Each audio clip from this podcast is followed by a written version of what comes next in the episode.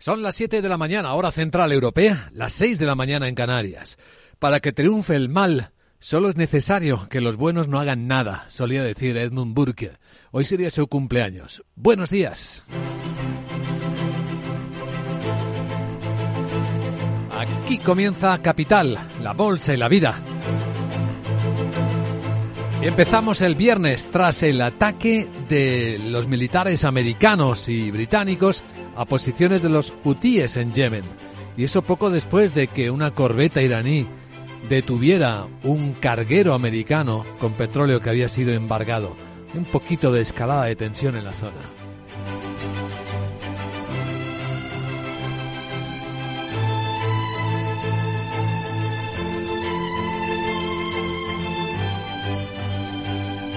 Capital, la Bolsa y la Vida.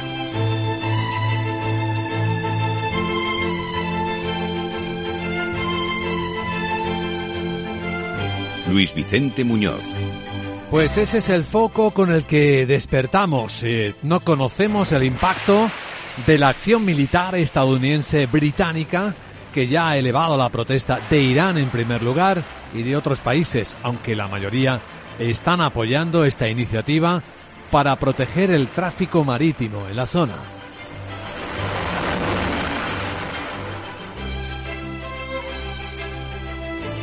El sonido de los ataques a los que los hutíes respondieron con el lanzamiento de misiles balísticos sobre los barcos estadounidenses desde los que se lanzaban. Ese es un foco. Hoy también tendremos otro ante el Tribunal de la Haya. Ayer Sudáfrica presentó la acusación por genocidio contra Israel. Hoy Israel se va a defender, va a negarlo en absoluto, como el primer ministro Benjamín Netanyahu dice. Combinamos a los terroristas y combatimos las mentiras. De nuevo hemos visto un mundo al revés, en el que se acusa a Israel de genocidio en un momento en el que está luchando contra el genocidio. Israel está luchando contra terroristas asesinos que cometieron horribles crímenes contra la humanidad. Mientras en Davos ya se van dando cita los líderes del mundo para hablar de estas tensiones geopolíticas, de las dificultades de un mundo fragmentado en el que cómo generar confianza va a ser el tema central. Ya vemos cómo se van dando cita los líderes, cómo también se hará política y cómo se examinará una escena en la que el mayor riesgo, lo puso de manifiesto el mapa de riesgos presentado ayer, es la desinformación. Y está muy fuerte la desinformación, redes sociales, medios de comunicación. Es muy fácil colar las mentiras que enseguida se viralizan, historias que son falsas, interpretaciones malintencionadas. Todo esto tristemente forma parte de nuestra vida y ahora con especial intensidad en el comienzo de este año en el que la mitad de la población del mundo va a elecciones.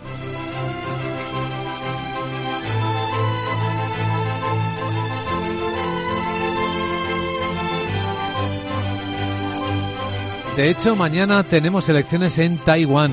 Vamos a examinar la escena en unos minutos en Capital Asia, entre las noticias del mundo.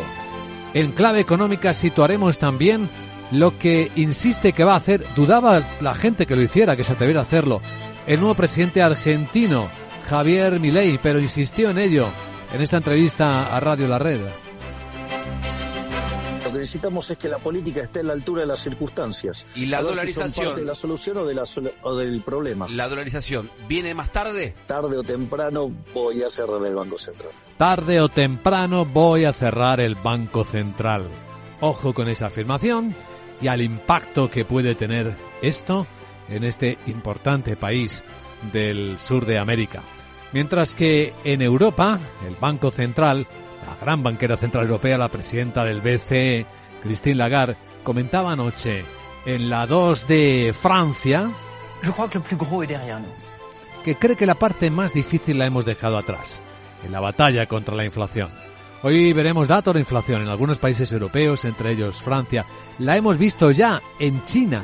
En la segunda economía del mundo no solo no tienen inflación, sino que siguen teniendo deflación bajada de precios. Enseguida completamos la mirada, pero ha caído tres décimas el IPC y eso que el dato es mejor de lo que se temía.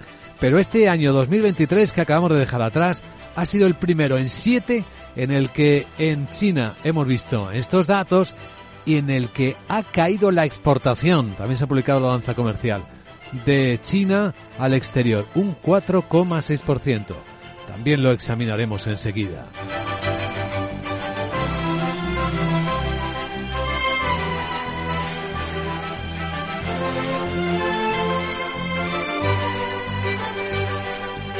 Viene algo más caliente el precio del petróleo. Bueno, de hecho subió un 2% el precio después de que la corbeta iraní detuviera el, carguero estadounidense. Y ahí tenemos esta mañana el barril de petróleo Brent en Londres pagándose a 79 dólares. Ayer estaba a 77, así que 2 dólares de diferencia, más de un 2% de subida. Uno de los protagonistas del día.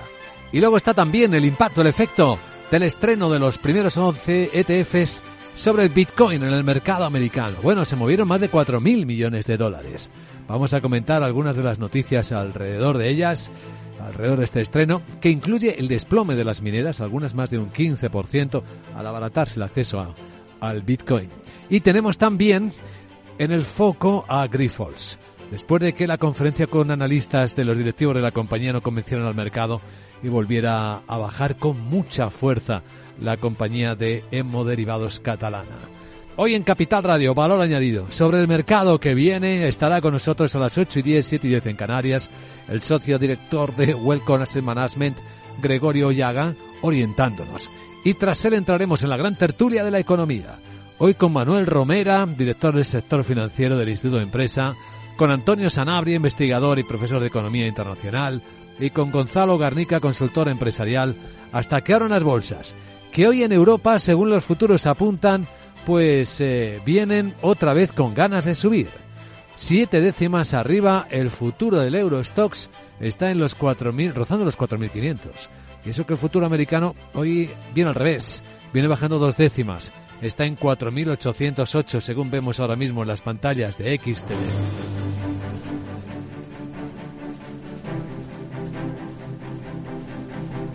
Pues solemnemente los rebeldes hutíes han declarado la guerra a Estados Unidos y al Reino Unido después de que fueran bombardeados por barcos y aviones de estos países en sus posiciones en Yemen. Miguel San Martín, buenos días. Buenos días. Han producido en al menos seis provincias en respuesta a sus ataques contra buques comerciales en el Mar Rojo. Estos dos países han realizado los bombardeos con el apoyo de Australia, Bahrein, Canadá y los Países Bajos. Fuentes de los hutíes aseguran que han lanzado una andanada de misiles, cruceros y balísticos contra buques de guerra de Estados Unidos y del Reino Unido para repeler sus bombardeos. El ministro de Defensa de Australia, Richard Marles, confirma el apoyo de su país a la operación.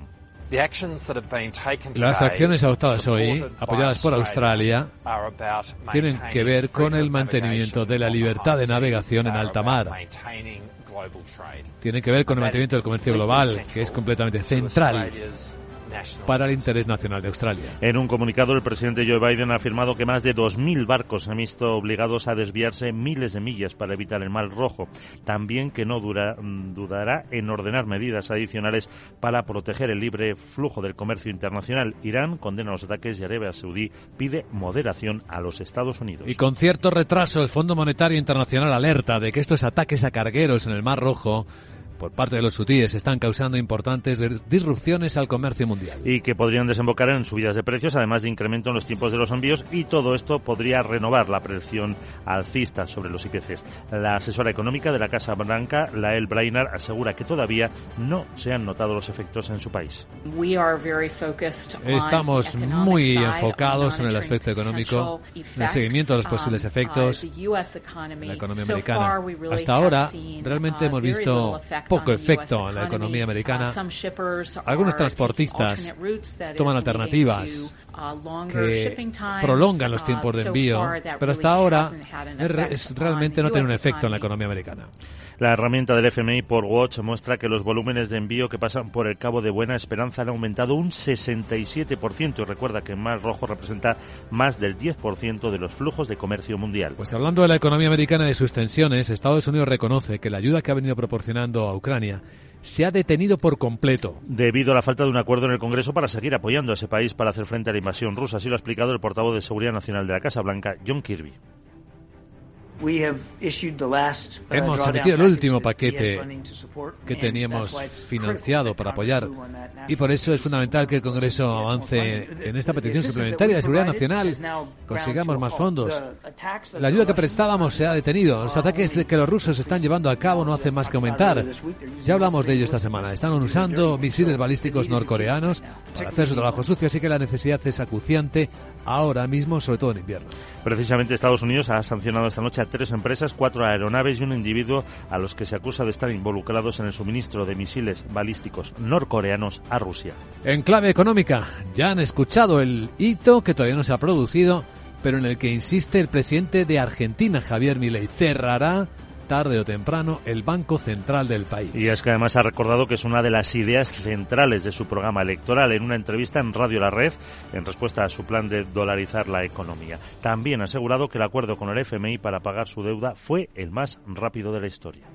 El programa de ajuste que impulsamos nosotros es mucho más duro que el que proponía el Fondo Monetario Internacional. Esto es inédito en la historia. Y además lo hemos acompañado con dos paquetes de reformas, que de hecho implicaría saltar 90 puestos en el índice de libertad económica. Es decir, esto es inédito.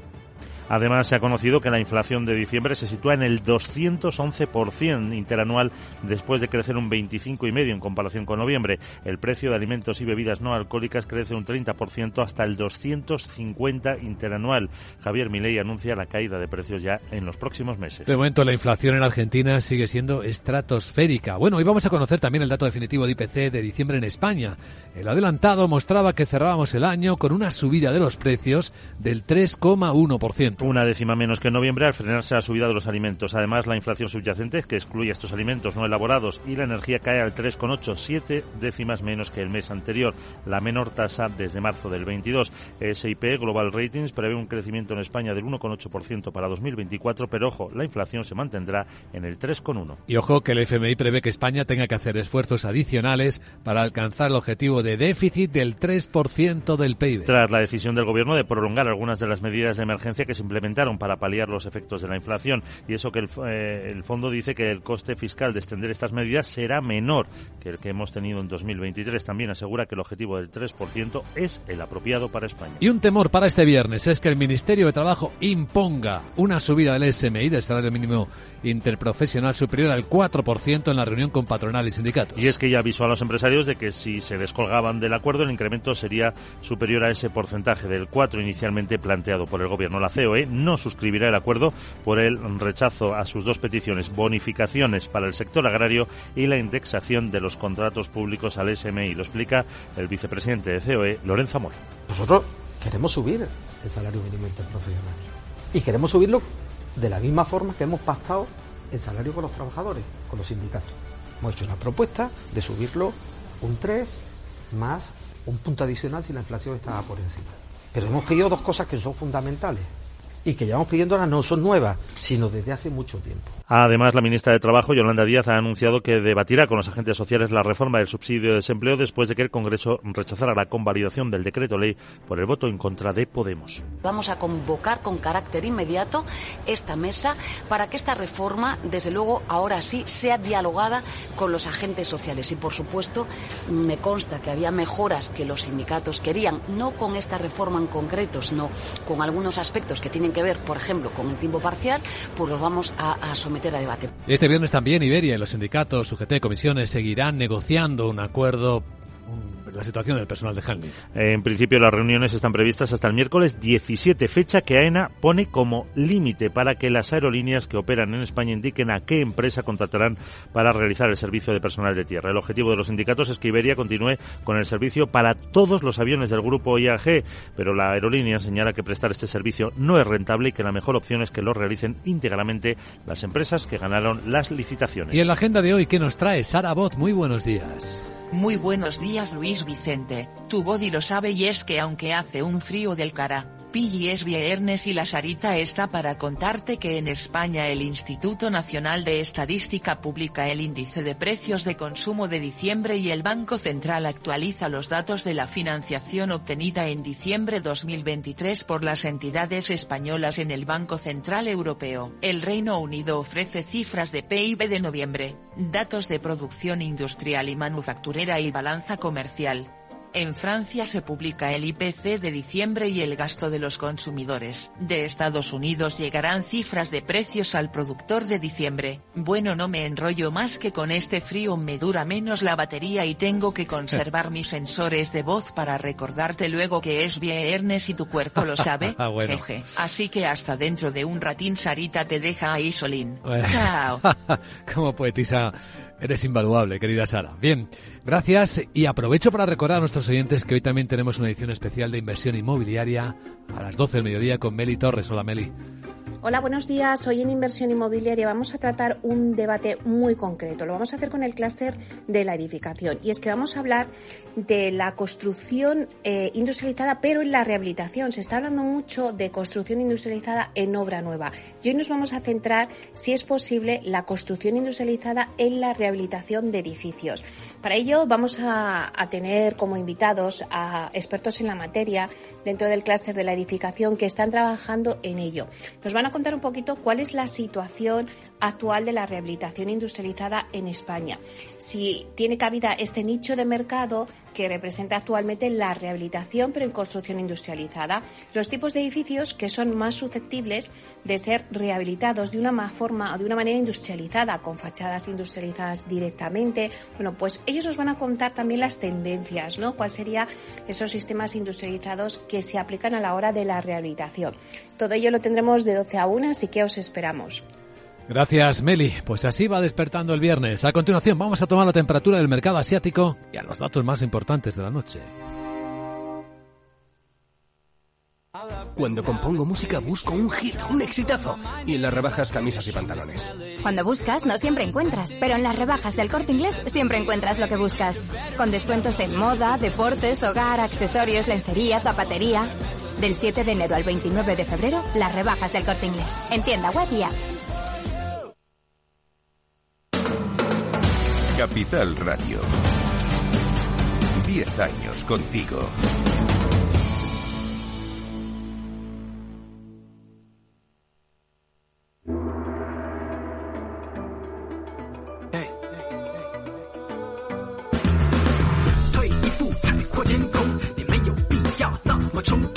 Capital Asia, vamos a tomar la temperatura al mercado asiático donde lo más relevante de la noche es que la inflación en China no es inflación. Sigue siendo deflación. Sandra Torrecillas, buenos días. Buenos días. Eh, Tenemos los datos eh, de diciembre y los precios al consumo de China han caído por tercer mes consecutivo, lo que pone de relieve la presión deflacionista que sufre su economía. El IPC ha descendido 0,3% interanual. Aún así, es cierto que han caído algo menos que en el mes de noviembre, cuando esos precios bajaban al ritmo del 0,5%.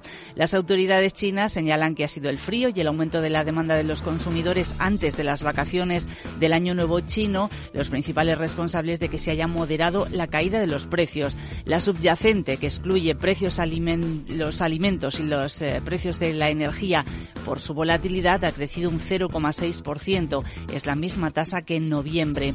En comparación intermensual, el IPC sí que ha repuntado un 0,1%. Ha subido el precio de los alimentos. Sin embargo, el precio del cerdo, que es el principal factor que influye en el IPC interanual, ha caído un 26%. También se ha publicado el índice de precios a la producción, que es la que mide los precios industriales y que ha registrado una caída del 2,7% en diciembre. Es el decimoquinto mes consecutivo de bajadas, aunque también es cierto que se ha moderado el descenso. Bueno, esto lo que muestra es que la segunda economía del mundo, de la que hace un año hablábamos con la expectativa de que se recuperara con la apertura, recuerdan, del COVID, de las durísimas normas del COVID, pues no ha tirado, desde luego, ni de lejos lo que se esperaba. Y lo asombroso es que tampoco ha tirado de ella el mundo, porque por primera vez en siete años las exportaciones en China han caído en términos anuales. En eh, tasa interanual, eh, si miramos el mes de diciembre, han crecido las exportaciones un 2,3% y ese dato sí que está por encima de lo que estaba esperando el consenso del mercado. En el caso de las importaciones han crecido un 0,2% y ahí se queda la cifra por debajo de las estimaciones. Los mejores datos de exportación en el mes de diciembre, estamos hablando, están impulsados sobre todo por los semiconductores y la electrónica y también por la baja base comparativa a diciembre del año pasado. La mejora de los datos de exportación chinos en ese mes de diciembre se une a los de Corea del Sur, Alemania y Taiwán, que sugieren que el comercio mundial está empezando a remontar. Pero claro, son datos positivos de diciembre, pero nos permiten completar la foto del año entero. Y en el año entero, y por primera vez en siete años, las exportaciones chinas han caído un 4,6%. Las importaciones lo hicieron un 5,5%, confirmando que tampoco la economía interior china tiraba. Un dato preciso, las de exportaciones de tierras raras. Ahí tenemos las ventas al exterior de estas eh, tierras raras de China en todo 2023 han subido por encima del 7%, sobre todo porque ha crecido la demanda extranjera de los fabricantes de coches eléctricos y otros sectores que utilizan alta tecnología como la energía eólica y los aires acondicionados. Aunque China es el mayor productor mundial de tierras raras, las importaciones también le han subido, casi un 45%. Si nos quedamos solo con el dato de diciembre, las exportaciones de estos 17 minerales han bajado más de un 18%. Bueno, importante en la escena bueno, eh, impacto poquísimo la bolsa china, ¿eh? de, de, lo que estamos contando. Está muy plana la bolsa de Hong Kong, por lo menos hoy no sigue cayendo. Pero muy importante de cara al fin de semana es que es mañana, este sábado, cuando se celebran elecciones en Taiwán. Casi 24 millones de habitantes van a acudir a las urnas para determinar el futuro político de esta isla cuya soberanía reclama China. Elecciones presidenciales y parlamentarias que se van a vigilar en todo el mundo. Los comicios se enfrentan al actual vicepresidente, que es el candidato del Partido Democrático Progresista, del PDP, que es el favorito en las encuestas, y al alcalde de Nuevo Taipei, que es el candidato del KMT. El tercero en discordia es el, el exalcalde de Taipei, la capital de la isla. El PDP gobierna desde 2016, ha reforzado sus relaciones con Estados Unidos, con eso quiere disuadir a, a China, y este candidato se ha comprometido a dialogar para alcanzar la paz, pero también ha advertido que sin soberanía es una paz falsa. Ha prometido refuerzo militar en Taiwán y también ha abierto la puerta a un mayor acercamiento económico con la Unión Europea. Escuchamos a una de las simpatizantes del PDP en el último mitin. Espero que Taiwán, dice esta mujer, pueda mantener su libertad y su democracia. Por eso elijo votar al PDP, porque creo que solo este partido puede proteger la libertad y la democracia en Taiwán. Los otros dos candidatos y sus ideas políticas, el pensamiento que expresan, me hace preocuparme de que quieran acercarse a China. Al otro lado, el KMT apuesta por una posición más conciliadora con Pekín con el objetivo de, de, evitar una hipotética agresión. Taiwán, recordamos que tiene una posición estratégica fundamental gracias a su dominio en la fabricación de semiconductores esenciales en el mundo actual y con grandes empresas como TSMC. Bueno, por lo demás, el viernes la semana está terminando estupenda para la bolsa de Tokio. Nuevo máximo hoy de 34 años con la subida del 1,5% que suma a las subidas del 2% repetidas en días anteriores de la bolsa de Tokio. Ya rebasó los 35.000 puntos y hoy ha alcanzado los 35.575. La otra estrella bursátil del viernes en Asia ha sido la bolsa de India, que hoy también vio una buena sesión con subidas cercanas al 1%, muy empujadas por la tecnología. Sí, sobre todo por sus grandes líderes, Tata Consultancy Services e Infosys, que han publicado informes trimestrales mucho mejores de lo esperado y esto alivia la preocupación en el sector indio que lidia con temores a una demanda más lenta. Los títulos de Infosys, de hecho, han subido más de un 6%. Esto es Capital Asia.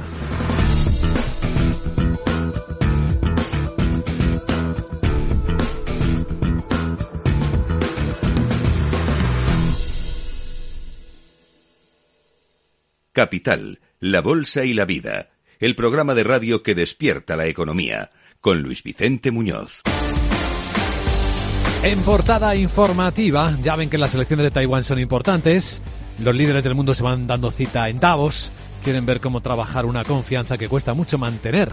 Sino que se lo digan a Grifols, que hoy volveremos a seguir después de que los últimos acontecimientos no solo no hayan devuelto ninguna estabilidad a la compañía de hemoderivados española catalana, sino que incluso lo hayan complicado más. Laura Blanco, buenos días. Buenos días. Reconstrucción de la confianza. Fíjate que es el negociado de Grifols en bolsa con sus inversores, con el mercado esta semana. Reconstrucción de la confianza, Luis Vicente, es el lema bajo el que empieza el World Economic Forum de Davos este domingo. Qué casualidad, ¿verdad? Grifols inmensa en una crisis de confianza.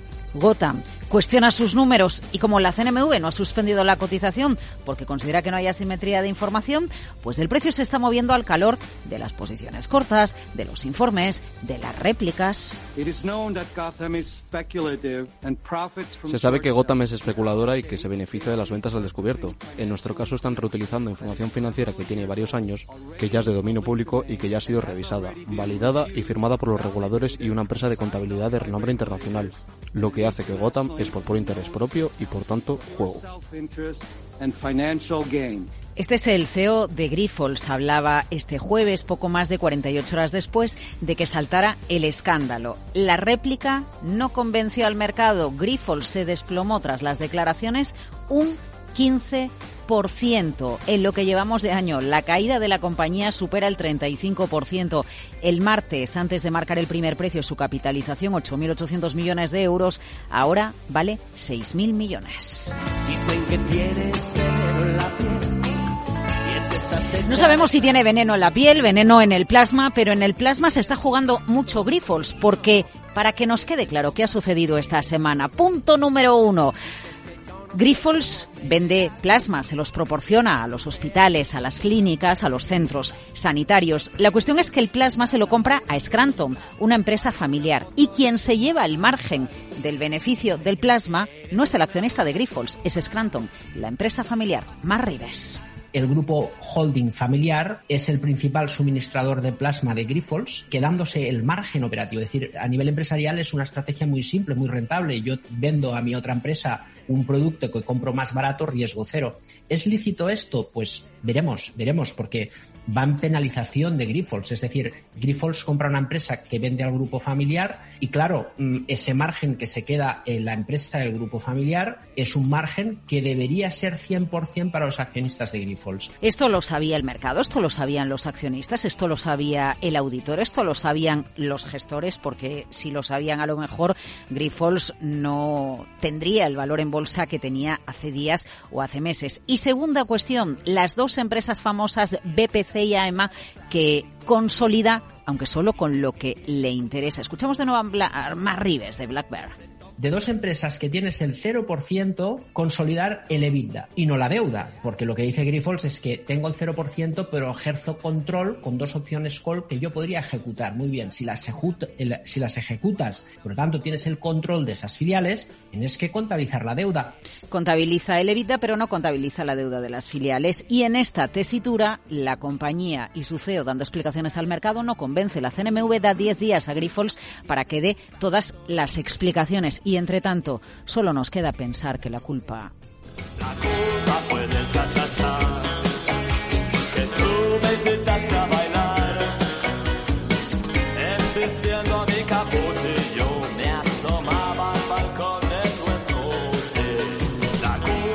En la semana en la que estamos, la semana de pesadilla de Grifols, la compañía perdió un 33% de su valor. La capitalización bursátil que se acercaba a los 10.000 millones de euros se ha quedado en la sesión de ayer en 6.148.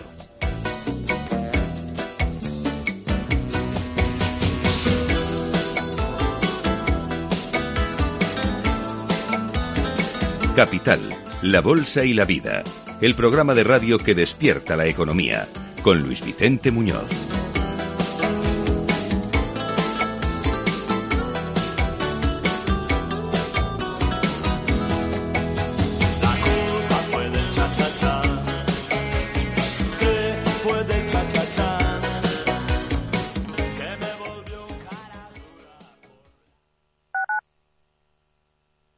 Capital Radio 103.2 Información, análisis, previsiones, recomendaciones, todo lo que necesitas saber para tomar tus decisiones de inversión en Mercado Abierto, de 4 a 7 de la tarde con Rocío Arbiza, Capital Radio.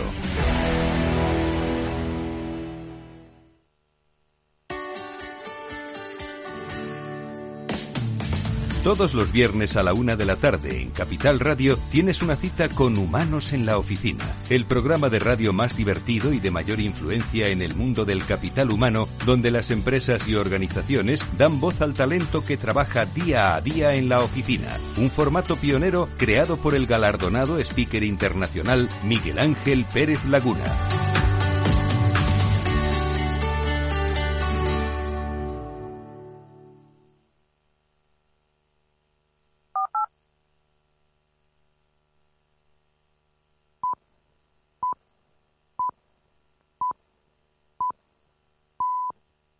Son las siete y media de la mañana, hora central europea, las seis y media en Canarias. Hoy sería el cumpleaños de Edmund Burke. El escritor irlandés explicaba que la tiranía de una multitud no es democracia, es una tiranía multiplicada. Buenos días.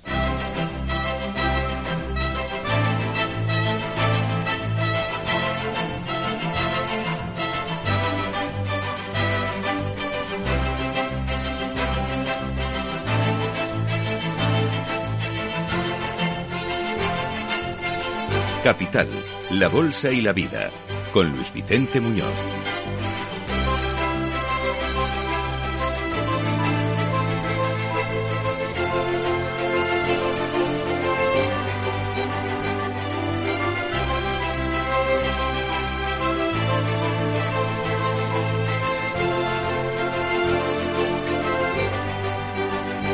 Viernes decimosegundo día del mes de enero año 2023. Los sonidos de otro conflicto bélico son los que hoy nos inquietan en el comienzo del día. Ha ocurrido entre el Mar Rojo y Yemen. Estados Unidos y el Reino Unido, con las fuerzas militares que han desplegado en el Mar Rojo para proteger el comercio mundial, han empezado y han realizado bombardeos sobre posiciones hutíes. La tensión es creciente, Irán ya ha protestado, el mismo Irán que envió una corbeta a la zona que en las últimas horas había detenido a un carguero estadounidense con petróleo, que supuestamente decía Irán había sido embargado ilegalmente a los iraníes. Así que tenemos un poco de más de tensión en la zona en el comienzo del día. Hay países que están respaldando la acción, muchos, por cierto, y algunos que lo están criticando. Pero se ve que hay una pequeña subida pero sigue siendo muy controlada esa escalada. Justo hoy cuando ante el Tribunal de Derechos Humanos de La Haya comparece Israel y su primer ministro, después de que ayer presentara la acusación por genocidio el gobierno sudafricano. Hoy el primer ministro Benjamín Netanyahu dirá esto. Combatimos a los terroristas y combatimos las mentiras. Nuevo hemos visto un mundo al revés en el que se acusa a Israel de genocidio en un momento en el que está luchando contra el genocidio. Israel está luchando contra terroristas asesinos que cometieron horribles crímenes contra la humanidad. Ese será otro foco del día. Y luego tenemos en los mercados un comienzo de viernes y un fin de semana bursátil con datos en China y no han sido muy buenos. Se ha publicado la inflación, que en el caso de China es deflación. En el último mes, una caída de tres décimas de los precios. También se ha publicado la balanza comercial y aunque subieron las exportaciones en el último mes del año un poco más de lo esperado, a ritmos del 2,3%, la verdad es que en el conjunto del año, la exportación de China, lo que el mundo le ha comprado a China, ha caído por primera vez en siete años. Un recorte del 4,6%. También cayeron las importaciones, el 5,5%. Y esto muestra cómo la expectativa que había de que la segunda economía del mundo, una vez que abriera después del cierre del COVID y permitiera más movimiento, pues no se ha recuperado como se esperaba. Tenemos los futuros del mercado europeo apuntando a que el comienzo del viernes va a ser positivo. Estamos observando en pantalla de CMC Markets como el futuro del Eurostox viene subiendo siete décimas aunque no lo hace el futuro del mercado americano. Una décima está recortando el SP en 4.809. Entre los protagonistas del día está otra vez el petróleo. Ha subido un 2% más, cerca de 2 dólares por barril, después de la historia de la corbeta iraní que hemos contado. Así que tenemos hoy el precio del barril Brent en Londres pagándose a esta hora ya a 79 dólares. Y tenemos el Bitcoin como otro protagonista después del estreno ayer de los ETFs en Estados Unidos sobre Bitcoin al contado. Hoy está en 46.200 dólares el Bitcoin. Ayer llegó a tocar los 49.000. Hubo muchísima volatilidad que alcanzó incluso a las mineras. Algunas en recogida de beneficios llegaron a perder un 15%. Aunque en la crónica de caídas vuelve a estar Grifols, como bien saben, que no logró convencer a los analistas de que las acusaciones de Gotham City Research son inciertas del todo, que está consolidando información de empresas de una forma no muy transparente. Será otro de los protagonistas hoy aquí en Capital Radio, día en el que observaremos qué mensaje nos están trasladando los mercados y los bancos centrales. ¿Saben lo que dijo anoche en la 2 de la televisión pública francesa Christine Lagarde, la presidenta del Banco Central Europeo? Que ella cree que lo, lo más difícil lo hemos dejado atrás. Veremos si así es. A continuación en Capital Radio, informe de preapertura de mercados financieros.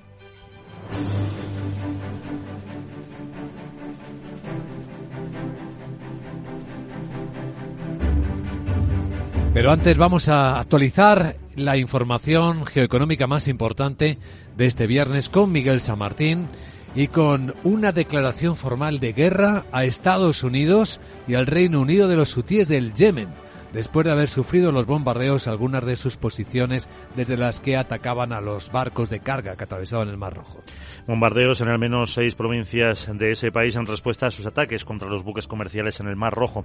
Estos dos países han realizado los bombardeos con el apoyo de Australia, Bahrein, Canadá y Países Bajos. Fuentes de los hutíes aseguran que ellos han lanzado una andanada de misiles crucero y balísticos contra buques de guerra de Estados Unidos y del Reino Unido para repeler a su vez los bombardeos. El ministro de Defensa de Australia, Richard Marles, confirma el apoyo de su país a la operación.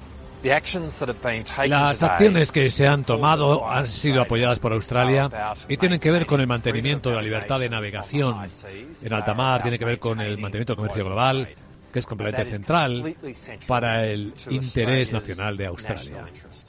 En un comunicado, el presidente de, Estados Unidos, Joe Biden, ha afirmado que más de 2.000 barcos se han visto obligados a desviarse miles de millas para evitar el Mar Rojo. También que no dudará en ordenar medidas adicionales para proteger el libre flujo del comercio internacional.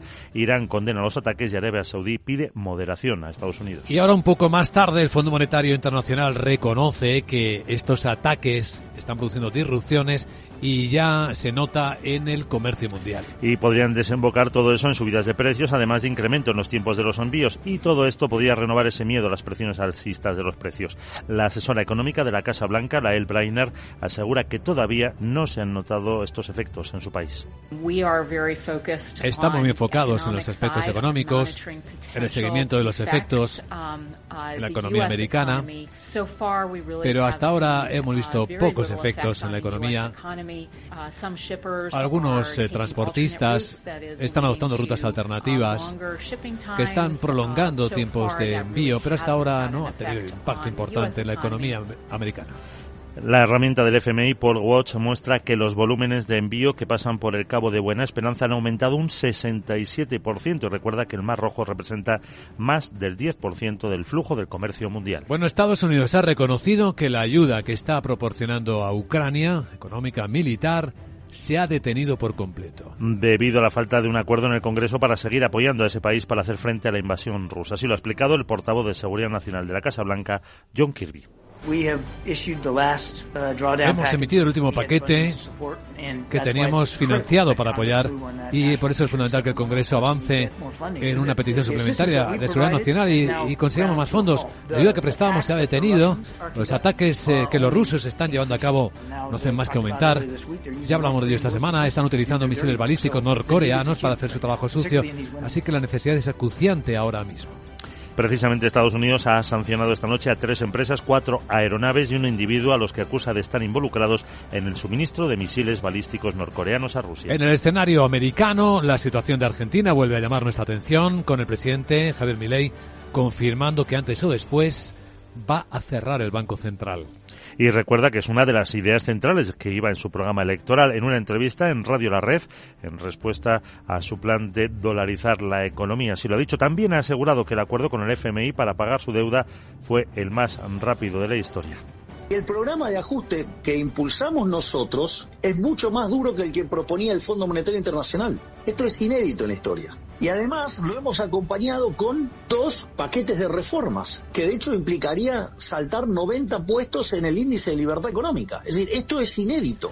Y se ha conocido también esta noche la inflación de diciembre en el país, que se sitúa en el 211% interanual, después de crecer un 25,5% ese mes en comparación con noviembre. El precio de alimentos y bebidas no alcohólicas crece en un 30 hasta el 251. Milei anuncia que prevé la caída de precios ya en los próximos meses. Son tasas de inflación increíbles las argentinas. Hoy vendremos eh, a conocer en España la tasa definitiva de IPC. En diciembre el dato adelantado fue del 3,1%. Una décima menos que en noviembre, al final será subida de alimentos y carburantes. Además, la inflación subyacente, la que excluye a los alimentos no elaborados y energía, cae al 3,8, siete décimas menos que en noviembre y la menor desde marzo del 22. Ojo que SIP Global Ratings prevé un crecimiento para España del 1,8% en 2024 y que la inflación se mantenga en ese 3,1. Bueno, y hay un temor en el comienzo de este viernes, sobre todo entre los empresarios de España, y es que el Ministerio de Trabajo acabe imponiendo una subida del salario mínimo interprofesional superior al 4% en la reunión prevista con empresarios y sindicatos. Y es que ya avisó a los empresarios de que si se descolgaban del acuerdo el incremento sería superior a ese porcentaje del 4% inicialmente planteado por el gobierno. La COE no suscribirá el acuerdo por el rechazo a sus dos peticiones, bonificaciones para el sector agrario y la indexación de los contratos públicos a ese salario mínimo interprofesional. Lo explica el vicepresidente de la COE, Lorenzo Amor. Nosotros queremos subir el salario mínimo interprofesional y queremos subirlo de la misma forma que hemos pactado el salario con los trabajadores, con los sindicatos. Hemos hecho una propuesta de subirlo un 3 más un punto adicional si la inflación estaba por encima. Pero hemos pedido dos cosas que son fundamentales y que llevamos pidiendo ahora no son nuevas, sino desde hace mucho tiempo. Además, la ministra de Trabajo, Yolando Díaz, ha anunciado que debatirá con los agentes sociales la reforma del subsidio de desempleo después de que el Gobierno rechazara la convalidación del decreto ley por el voto en contra de Podemos. Además de la mesa de diálogo social, hay nueva reunión de Iberia con los sindicatos sobre el problema con la filial de Handy. En principio, las reuniones están previstas hasta el miércoles 17 de enero, fecha que AENA pone como límite para que las aerolíneas que operan en España indiquen a qué empresa van a contratar para realizar ese servicio de personal de tierra. El objetivo de los sindicatos es que Iberia continúe con ese servicio para todos los aviones del grupo IAG, pero mm, la aerolínea dice que prestar ese servicio no es rentable y que la mejor opción es que lo realicen íntegramente las empresas que ganaron esas licitaciones. Escucha lo que viene en Capital Radio. Conectamos con la nube a ver qué tenemos en la agenda de Sara Boto. La Sara, buenos días.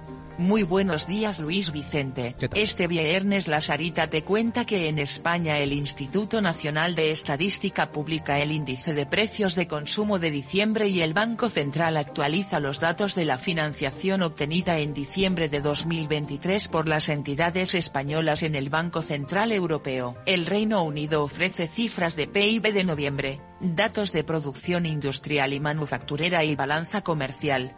En Francia se publica el IPC de diciembre y el gasto de los consumidores. De Estados Unidos llegarán cifras de precios al productor de diciembre. Bueno, una pregunta. ¿Qué? ¿Tienes la aplicación para mirar el weather? El... Si el tiempo que hará el lunes, pues dime a cuánto estaremos en Davos que estoy a ver si consigo un puesto de ponente como lideresa de las robotas. Uy. Si no habla con tu amiga Ana Patrio o con Carlos Towers a ver si me invitan. ¿Vale? Bueno, Vale. ahora me cuentas. Ahora te Chao. cuento. ¿Pero qué tiene que ver la temperatura? Ah, lo de las baterías que nos decías. Bueno, vale. Pero primero vamos a enfocar en lo que es más urgente. Adelantar a los oyentes de Capital Radio cómo viene el viernes en las bolsas de Europa y quiénes van a ser los protagonistas. ¿Quieres cobrar por operar con tu dinero? Con DarwinX es posible y funciona así. Operas un universo de más de 1.500 instrumentos financieros en condiciones competitivas, con nuestro broker o a través de Interactive Brokers. Y aquí viene lo bueno. Mientras operas, construyes tu track record para nuestra gestora que te paga por tu éxito. Llevamos más de 10 años impulsando el talento. Hemos atraído más de 95 millones de dólares de capital inversor y pagamos a nuestros mejores traders cientos de miles de euros al año en comisiones de éxito. Darwinex, donde no pagas de más y cuanto mejor operas, más cobras. ¿A qué esperas? Tu capital está en riesgo. El rendimiento pasado no es una indicación de resultados futuros. Datos actualizados en agosto de 2023.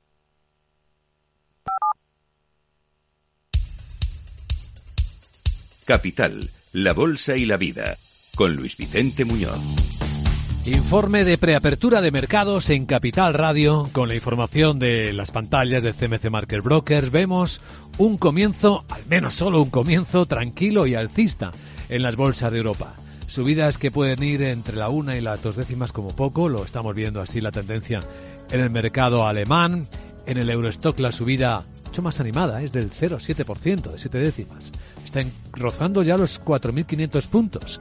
El Eurostox en 4.809 está el futuro del SP americano, hoy con, sin embargo, contracorriente con un descenso de una décima. ¿Cómo viene el día, Sandra Torrecillas? Buenos días. Buenos días. Eh, pues las bolsas afrontan el último día de la semana con varios puntos de atención. Por un lado, eh, la tensión geopolítica tras esos ataques de Estados Unidos y Reino Unido contra objetivos militares hutíes en Yemen. Este sábado habrá elecciones presidenciales en Taiwán. Y de los datos eh, macroeconómicos, ya hemos conocido la inflación en Estados Unidos que ha subido más de lo esperado, peticiones semanales de subsidio por desempleo que siguen mostrando fortaleza del mercado laboral estadounidense y esos dos datos empañaron las esperanzas de que lleguen pronto recortes de tipos eh, de interés.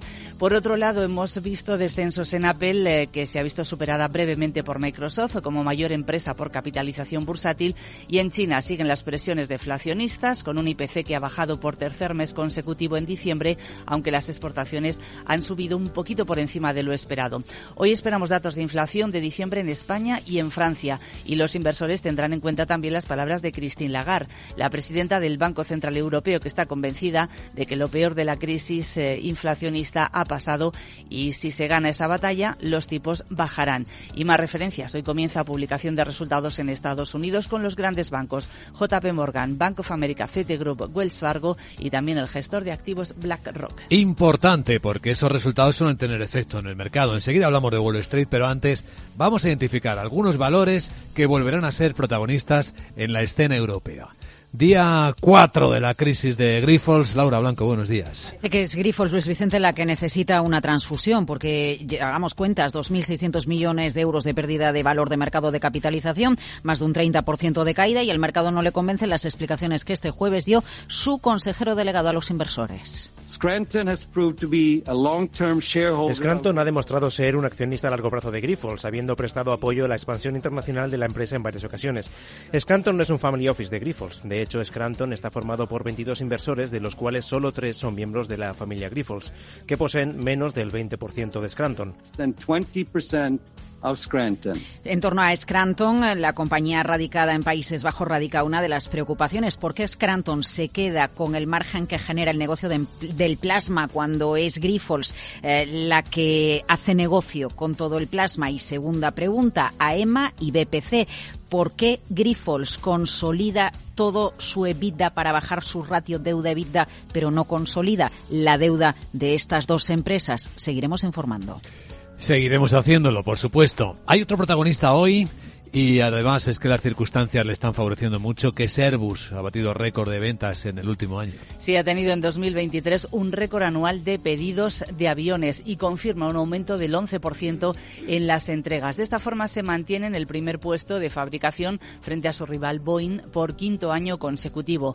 Los pedidos netos después de cancelaciones han sido de 2.094 y las entregas de 735 aviones. Aunque los pedidos se han disparado por encima de los niveles prepandemia, en medio de una fuerte demanda de viajes, su consejero delegado, Guillaume Forin, ha dicho que no cree que Airbus vaya a recuperar sus niveles récord de entregas de 2019, que fueron 870 aviones ya este año. Sus objetivos para 2024 los va a fijar en el mes de febrero. Faury sí confía en que Airbus alcance el objetivo de ensamblar 75 aviones de la familia A320 Neo al mes en 2026. Otros protagonistas del viernes. Pues tenemos varios. Eh, por ejemplo, la naviera Maers que va a utilizar trenes para evitar el canal de Panamá. En este caso el motivo no son los conflictos, sino la sequía. Los bajos niveles de agua han causado que una de las principales rutas de comercio marítimo del mundo hayan tenido que reducir la navegación. El supermercado británico Sainsbury que lanza un negocio de recarga de vehículos eléctricos con el objetivo de contar con más de 750 puntos de recarga ultra rápida. Y el fabricante sueco de vehículos vehículos eléctricos Polestar que no alcanza su objetivo de entregas en 2023. Y para Greenergy tenemos una recomendación a esta hora de la mañana. Barclays sube su precio objetivo desde 34 hasta 36 euros por acción. Esto por el lado europeo. A continuación, las claves con la perspectiva de Wall Street.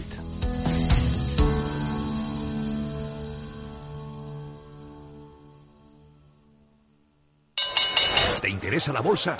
Compra y vende acciones o ETF sin comisiones hasta 100.000 euros al mes. ¿Has oído bien? Sin comisiones. Más de 550.000 clientes ya confían en XTB. Abre tu cuenta totalmente online. Un broker, muchas posibilidades. XTB.com. A partir de 100.000 euros al mes, comisión del 0,2%, mínimo 10 euros. Invertir implica riesgos.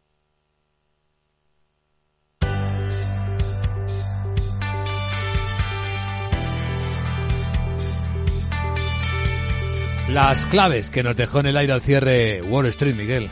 Pues cerró en terreno mixto. Su principal indicador, el Dow Jones, subió un 0,04 tras conocerse que la inflación en Estados Unidos subió algo más de los esperadores. IP 500 se dejó 7 centésimas y el Nasdaq sumó prácticamente nada, el 0,01% después de que los precios subieran eh, tres décimas a nivel interanual. Eso se vio reflejado también en el rendimiento del bono del Tesoro estadounidense a 10 años, que cayó por debajo del 4% y se situó en el 3,97%. Los mercados apostaron por las ventas en el final de la jornada y dejaban a los eh, tres indicadores prácticamente planos debido a las expectativas por la temporada de resultados trimestrales que comienzan hoy. Cuatro de los mayores bancos de Estados Unidos publican sus cifras anuales, entre otras empresas. Por otra parte, los primeros fondos cotizados vinculados al Bitcoin terminaron su primera sesión con pérdidas, sobre todo el ARK21, que se dejaba un 6,7 y Franklin un 6,38. Mm, predominaron los descensos, sobre todo en las empresas de servicios públicos. En el Dow destacó la caída de Verizon del 3%, Walgreens un 2,6% y los mayores avances para Salesforce del 2,7% o Nike del 2%. Eh, Además, destacó la caída de la Paramount del 5,5 en el S&P 500, pero Netflix subió un 3% y el petróleo en 72 dólares el barril de West Texas. Para quien quiera saber cómo está el Bitcoin este viernes a esta hora de la mañana, pues en 46.180 dólares. A continuación, claves del mercado asiático.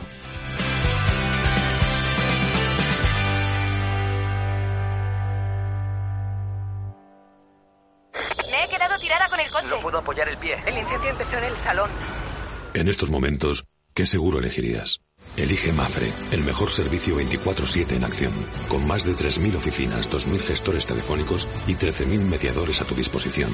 Mafre, la aseguradora de más confianza en España. Capital Radio, 10 años acompañándote.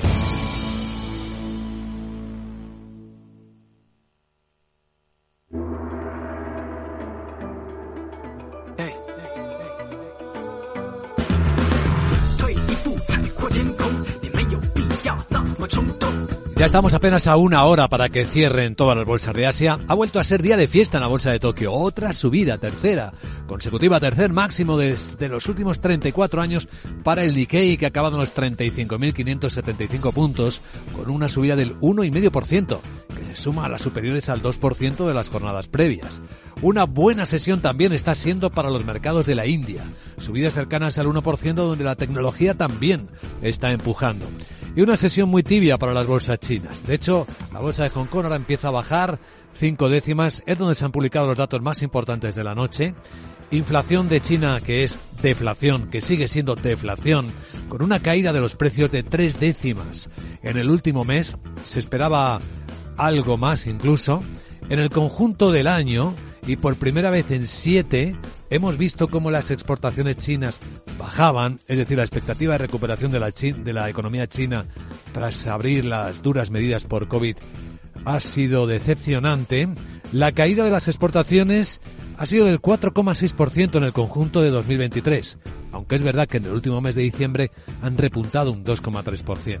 También cayeron las importaciones, lo que muestra también la falta de energía interna de China. Lo han hecho en el conjunto del año un 5,5%. Ojo, que mañana son elecciones en Taiwán.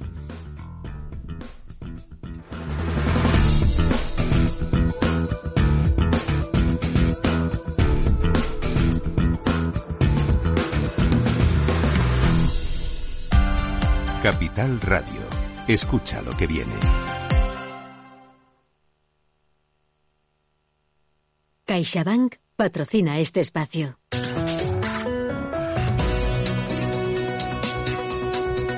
Y ahora un vistazo a algunas de las historias que destaca hoy la prensa financiera del planeta, algunos de los diarios más influyentes del mundo. Bueno, todos llevan a su portada el ataque de la coalición liderada por Estados Unidos contra objetivos rebeldes hutíes en el Yemen. Es la portada del Wall Street Journal, que cuenta cómo estos ataques se producen dos días después de que la fuerza rebelde respaldada por Irán desafiara con un ultimátum para detener los ataques contra barcos que transitaban por el Mar Rojo.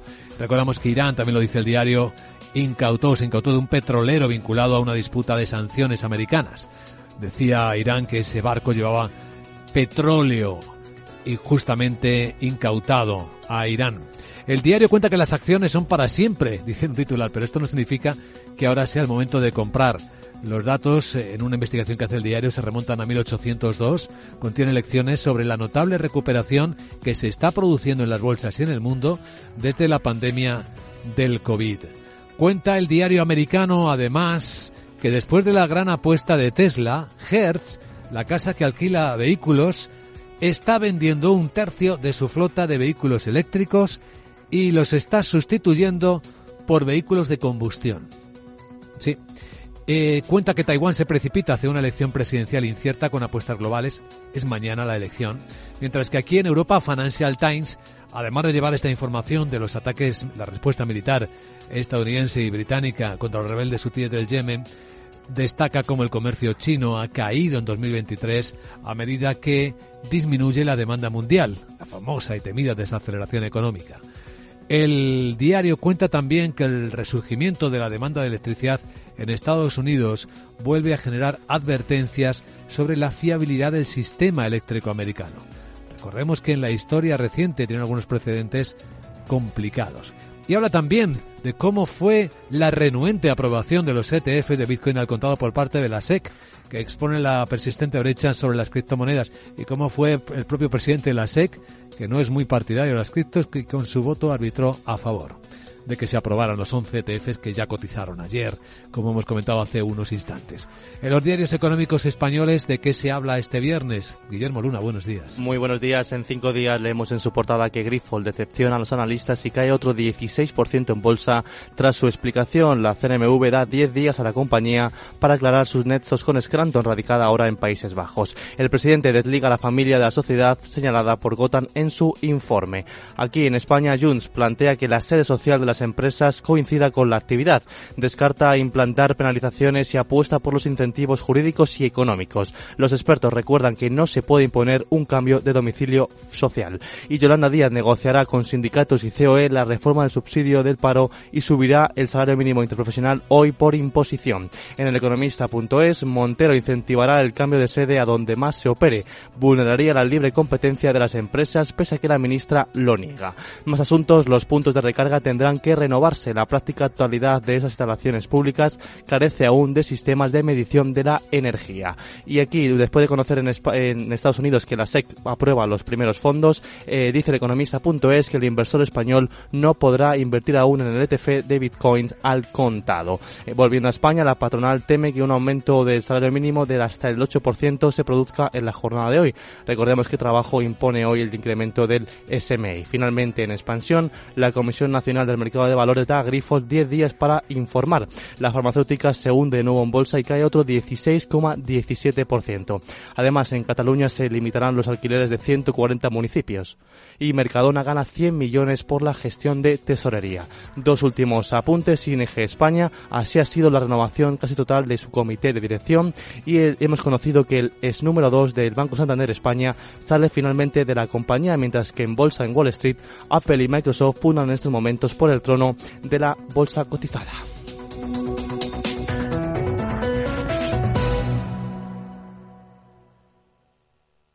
CaixaBank ha patrocinado este espacio.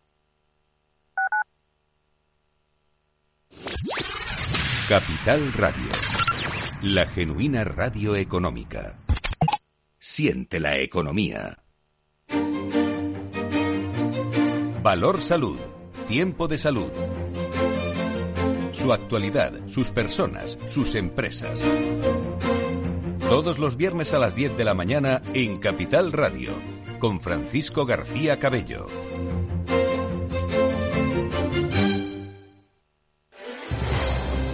Si quieres entender mejor todo lo que rodea a nuestro sector alimentario, tienes una cita en La Trilla. Un gran equipo de especialistas te acercará a la actualidad económica y política desde el campo hasta la mesa. Conocerás sus principales innovaciones sin olvidar las producciones más tradicionales. Los sábados de 8 a 9 de la mañana con Juan Quintana, La Trilla de Capital Radio.